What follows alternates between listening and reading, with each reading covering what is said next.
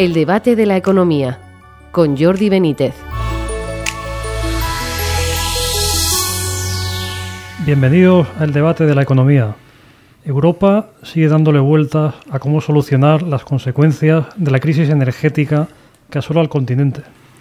Bruselas ha propuesto drenar un 33% del beneficio extraordinario de las firmas de combustibles fósiles que miden como la ganancia que supere en un 20% la media anual de 2019 a 2021. Un poco complicado el mecanismo. Con esta medida de carácter temporal, estiman que obtendrían 25.000 millones de euros. Esta cantidad se sumaría a los 117.000 millones que esperan conseguir al topar en 180 euros los ingresos por megavatio de quienes generan renovable o nuclear. La suma de las dos cantidades, 140.000 millones de euros, se destinaría a consumidores vulnerables, apoyo a industrias electrointensivas y desarrollo de la autonomía energética, entre otras medidas, según ha dicho Europa. La gran pregunta es, ¿es esta medida la que hay que tomar? Para analizar estas cuestiones contamos hoy con Miquel Huesa, catedrático de la Universidad Complutense. Bienvenido, Miquel. Hola, ¿qué tal? Y José Ramón Pin Arboledas, profesor del IES. Bienvenido, José Ramón. Pues muy bien, aquí estamos. Bueno, pregunta para los dos. ¿Están tomando en Europa las medidas oportunas en relación con la energía? Pregunta muy abierta, entiendo, pero... Bueno, yo, vamos a ver, yo creo que este tipo de propuestas son producto del pánico. ¿eh? Mm. Y me parecen poco meditadas. Porque, bueno, poner un impuesto sobre los beneficios llamados extraordinarios, que no son extraordinarios, que son ordinarios, porque mm. forman parte del negocio ordinario de las empresas, eh, para luego repartirlo, no se sabe cómo, porque, porque eh, la, cuestión es saco dinero y luego lo reparto. Eh, ¿Lo reparto a quién? Esa es la cuestión. bueno, pues me parece una improvisación muy notoria, porque además, junto a eso, se persigue que se reduzca el consumo energético. Pero claro, si tú lo que haces es, por una parte, pretendes subvencionar a los consumidores y por otra parte limitar el precio de la energía, entonces no, eh, desaparece cualquier incentivo al menor consumo. Entonces, en fin, me parece que todo esto es, es muy contradictorio. Y por otra parte, pues no se toman medidas para desarrollar la, digamos, la extracción de energía dentro del espacio europeo, porque Europa depende de Rusia y de otros porque ha querido, porque ha cerrado sus instalaciones, porque ha prohibido el fracking, etcétera, etcétera. Entonces, bueno, pues todo esto mm, al final me parece eh, producto, yo creo claramente que es producto del pánico. Bueno, yo, yo primero estoy de acuerdo con la precisión, digamos, terminológica, porque efectivamente un beneficio extraordinario, técnicamente en la contabilidad, es aquel que se hace con negocios distintos a los normales de la empresa. Si se llama, y, y, lo, y, lo, hay en las, en las cuentas de pérdidas y ganancias, dice, beneficio extraordinario, por ejemplo, por haber vendido una fábrica, que habíamos comprado tal y lo hemos vendido como una plusvalía, pero nosotros nos dedicamos a hacer botellas. Y eso es extraordinario porque sí, en el inmobiliario, que no es un negocio. O sea, primero tendrían que estudiar un poco terminología contable. no estaría mal. Segundo, el tema, eh, digamos, oye, ellos lo que hacen es ver la media de beneficios en cinco años y decir, si usted ha ganado mucho más este año, usted ha tenido un beneficio, vamos a llamar, digamos, coyuntural. Podría llamarle el beneficio coyuntural que, dicen caído del cielo. Lo primero es que hay que ver cómo se hacen eh, las cuentas contables, ¿eh? o sea que y además los, las grandes compañías eléctricas tienen buenos expertos en fabricar, ¿eh? como decía un profesor de, de economía, de, digo, sí, de, de, contabilidad del IES, decía, los números convenientemente torturados dicen cualquier cosa. Sí, sí, exacto. o sea, e, eso por una parte. Y luego también, vamos a ver, ¿por qué estaban ligando el precio de la electricidad al gas? Que todo el mundo dice, ¿pero por qué? ¿Por qué? ¿Por qué? Porque era el que más valía. O sea, no se ligaba al gas, se, ligaba a aquella energía que tenía mayor precio.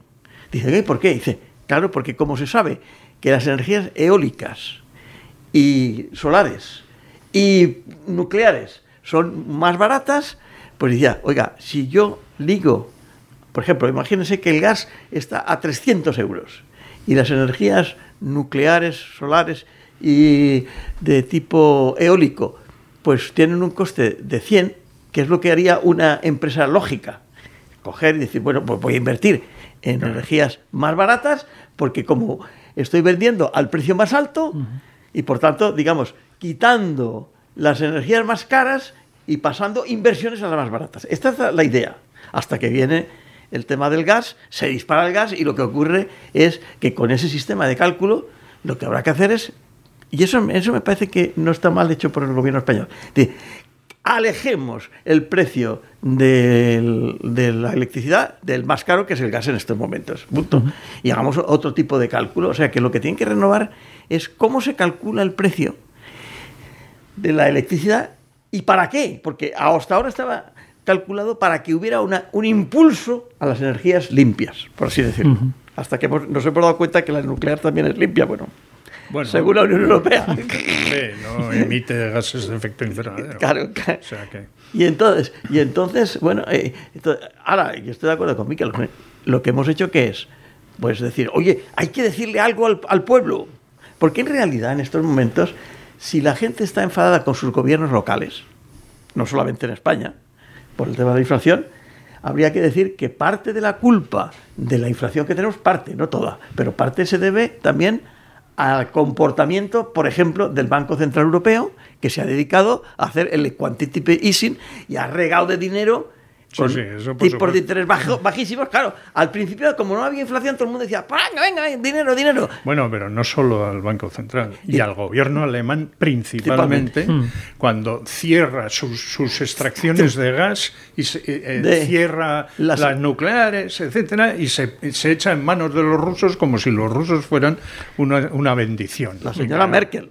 La señora Merkel, sí, sí. que, que todo el mundo decía era un genio. Pues entonces, claro, eh, los, los demás estamos sufriendo las consecuencias de eso junto con las sanciones a Rusia como consecuencia de la guerra.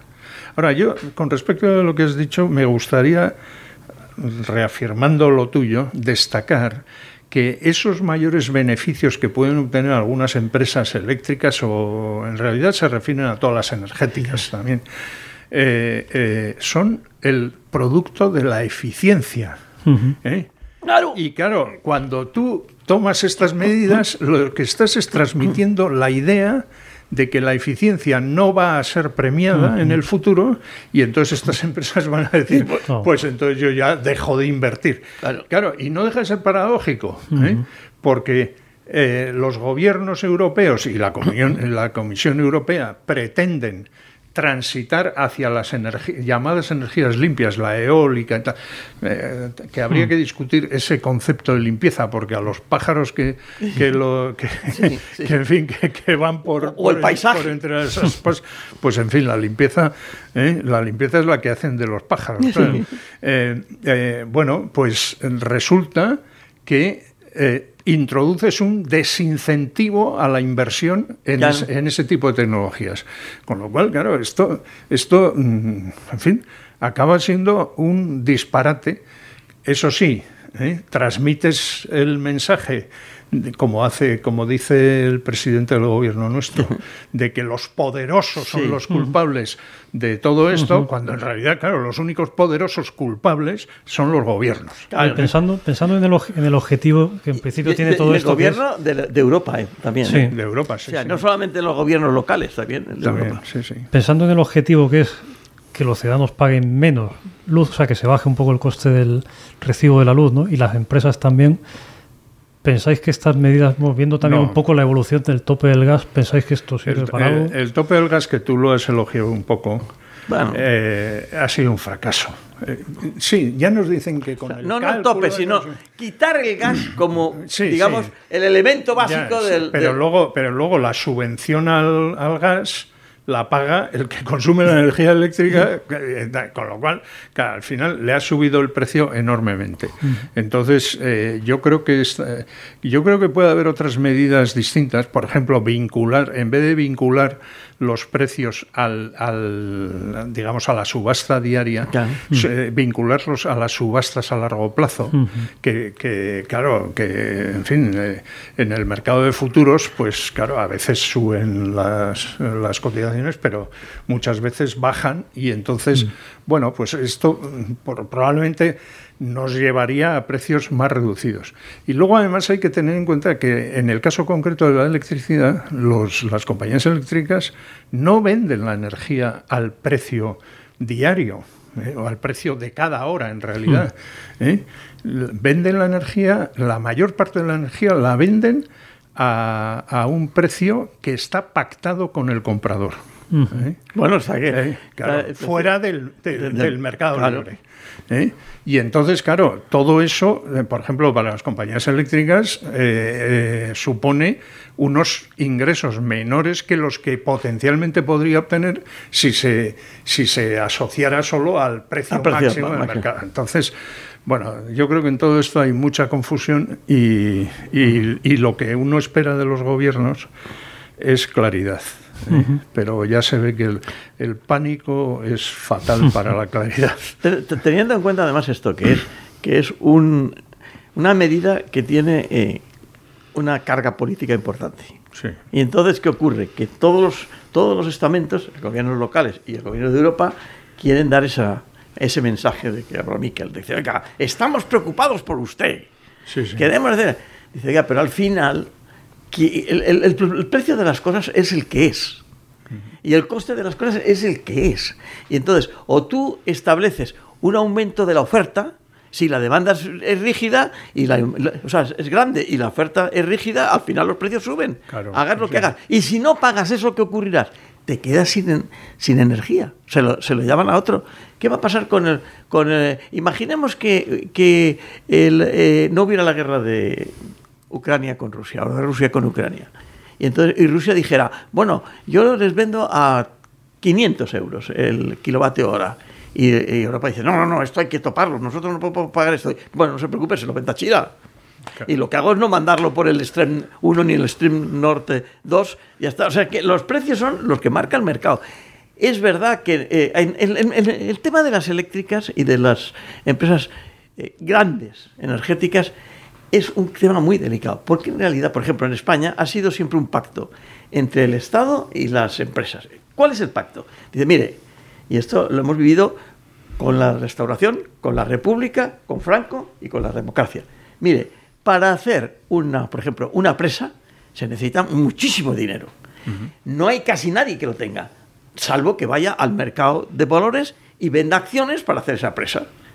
Hace esa presa y dice, y eso tiene un riesgo enorme. Entonces llega el, el- el Estado y dice, necesitamos energía. Y las empresas dicen, de acuerdo. Dice, pero claro, yo a estos accionistas no les puedo decir que corran todo el riesgo. Habrá que llegar a un acuerdo de unos precios razonables, ¿no? Claro, y claro. siempre ha habido un acuerdo entre, digamos, los poderes públicos y las eh, empresas energéticas grandes para que los precios pudieran también retribuir a esos accionistas, porque si no, a la siguiente empresa ya no les dan dinero tampoco. Hasta tal punto que, por ejemplo, al que hizo presas en Galicia, ¿qué hizo Franco? Le nombró conde de Fenosa. O sea, eso- No, pero esto que- Fenosa que es fuerza eléctrica del noroeste. O sea, Pero tú fíjate que una presa tendrá un plazo de amortización pues cercano a los 100 años. Por eso. ¿eh? Con lo cual, claro, tú tienes que garantizar que la empresa tiene eh, ingresos suficientes como para retribuir el capital para poder recuperar ese capital en, en ese periodo de tiempo. A lo mejor una central de, de yo qué sé, eólica, pues es, un parque eólico es bastante más barato, ¿eh? y entonces, eh, pero también es bastante más barato, pero no se amortiza en seis meses, Sí, claro. ¿eh? sino en, en cierto tiempo. Entonces, hay- efectivamente hay que garantizar esa rentabilidad. porque si no, no se ponen. Y si no tienes energía, no tienes más. No, y además, claro, y si ahora te dice la Comisión Europea, no, no, le vamos a poner un, impu- un impuesto sobre los beneficios, pues bueno, pues los accionistas Claro. le dirán a- al, al presidente de la empresa, le dirán, bueno, deja de hacer inversiones Claro, arriesgadas y a ver si, como esto va a ser solo temporal durante un año o tal vez dos, pues entonces dentro de dos años ya, ya empezaremos a hablar A de nuevo. de nuevo. ¿eh? O sea, que, claro, eso, to- tocar el, el mercado es muy delicado. ¿eh? Ahora, lo que pasa es que es verdad que este es un... Europa, en el fondo, es un, digamos, una- un tema pues, político socialdemócrata. Y por eso hasta el Partido Popular Europeo Sí, sí, sí. ha dicho, de acuerdo, porque todo Pero, esto- eh, en cuanto les tocas la fibra de los más necesitados, ya está. Bueno, Sin ya, tener pero- en cuenta lo que puede ocurrir de verdad en la economía. Pero claro, luego además mm, es que hablar de los más necesitados es muy fácil. Claro. Pero luego definir que fulanito, menganito, tal, porque luego resulta que los más necesitados, hay un montón de más necesitados que van a Cáritas, van a la parroquia Claro. de no sé dónde, van a, eh, eh, piden a amigos o lo que sea, porque del Estado no les llega nada. ¿eh? Entonces, claro, mm, esa justificación es una mala justificación. Igual que ocurre, dice, Pablo, el sistema actual debería de empujar, incentivar las inversiones eólicas, eh, de- de- pero ¿qué resulta en Europa? El fracking está prohibido, eso es horror- Sí, sí, horrible. sí, sí, pero es que, Sí, se lo compramos a sí, sí, Unidos, pero ¿no? es que los parques eólicos tampoco es tan fácil, ¿eh? Claro. Porque te ponen los ecologistas a decir, oye, la contaminación paisajística. eh, o sea, estamos viendo que en un pueblo que quieres poner un parque eólico, Sí, sí, el hay- alcalde no te, no te hay lo. todo tipo de te- trabas. con lo cual, o no, sea, te, no te digo nada si vamos hacia una ampliación De una central de- nuclear. No, no, de- no de centrales nucleares, del parque de embalses para almacenar agua, porque claro, eh, nosotros tenemos una capacidad de almacenamiento pensada para un país de 30 millones de habitantes, pero es que ahora somos casi 50 y entonces no llega. Claro. Por, por eso tenemos estos problemas actuales. Y tenemos ahí mm, como 100 proyectos de nuevos embalses que están parados desde hace décadas, ¿eh? porque claro, eh, un embalse pues inunda una zona y donde hay un paisaje, a veces también hay un pueblo, etcétera. Sí. Pero claro, el beneficio que se saca a largo plazo para el conjunto de la sociedad es mucho mayor que esa pérdida, eh, digamos, ecológica. y tenemos, y tenemos además un ejemplo clarísimo que es La última, José Ramón, y ya nos el vamos. trasvase del Ebro al Mediterráneo, Sí, en el que una gota de agua es rentabilísima. Y resulta que no hay forma, porque, pues, por, por razones políticas, además políticas rastreras, ¿eh? que es lo malo. Efectivamente. Muy bien, pues muy interesante, como siempre, hemos llegado al final del programa. Muchas gracias, Miquel Buesa, José Ramón Pín Arboledas, y a todos ustedes por seguirnos, y les esperamos en una próxima edición del debate de la economía.